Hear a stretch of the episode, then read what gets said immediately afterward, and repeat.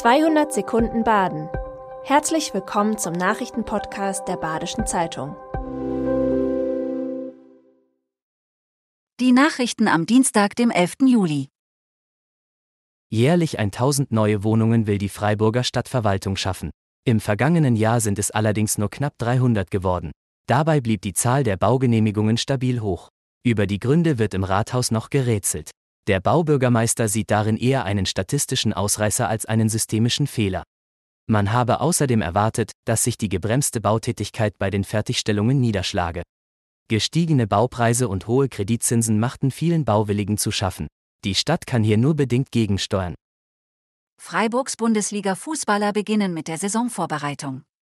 Zum Trainingsauftakt waren aber nur zwölf Feldspieler und zwei Torhüter da. Der Trainer rechnet noch mit ein bis zwei weiteren Transfer bis zum Saisonbeginn. Da sämtliche Nationalspieler frei hatten und Daniel Kofe-Chiré mit einem Kreuzbandriss ausfiel, war die Trainingsgruppe überschaubar. Auf dem Transfermarkt beschäftigt sich der SC inzwischen mit anderen Spielern, als dies vor fünf, sechs Jahren möglich war. Gleichzeitig muss das Gehaltsgefüge in einem vernünftigen Rahmen bleiben. Welche Transfer anstehen und wer sich Hoffnungen auf einen Platz in der Startelf macht, lesen Sie heute in der Badischen Zeitung. Fall Eileen A. vor Gericht. Bei seiner Vernehmung im September 2022 behauptet der Angeklagte, Eileen sei bei einem Sturz von einem Pferd tödlich verunglückt. Erst auf Nachdruck des Staatsanwalts folgt ein Geständnis. Im Mittelpunkt der Verhandlung steht ein Vernehmungsvideo des Beschuldigten, das das Eingreifen des Staatsanwalts zeigt.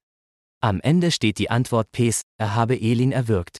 Eine Aussage, die die am vierten Verhandlungstag befragte Gerichtsmedizinerin weder bestätigen noch ausschließen kann. Sternekoch Steffen Disch hört im Gasthaus Raben in Horben überraschend auf. Jetzt melden sich die Eigentümer zu Wort. Sie wollen, dass es im Raben weitergeht und suchen eine Nachfolge.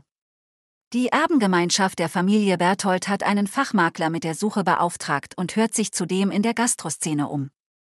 Die Ankündigung der Pächter hatte für Wirbel gesorgt.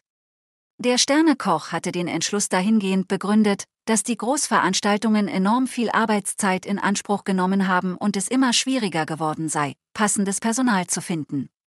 Bis zum Jahresende werden die Dischs ihre Gäste im Raben noch bewirten. Mittwochs steht der Foodtruck von Crosshopper in Freiburg-Herdern. Probierfreudige Gäste bekommen hier gebratene Heuschrecken und andere Insekten. Der gelernte Umweltwissenschaftler Lars Nungesser will die Lücke zwischen Insektenzüchtern und Konsumenten füllen.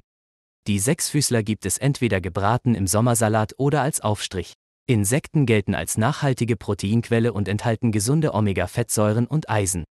Der Crosshopper Foodtruck steht bis Mittwoch 2. August mittwochs, 12 bis 14 Uhr vor der Fabrik in der Habsburger Straße.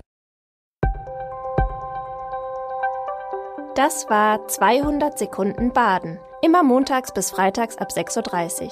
Aktuelle Nachrichten rund um die Uhr gibt's auf der Website der Badischen Zeitung badische-zeitung.de.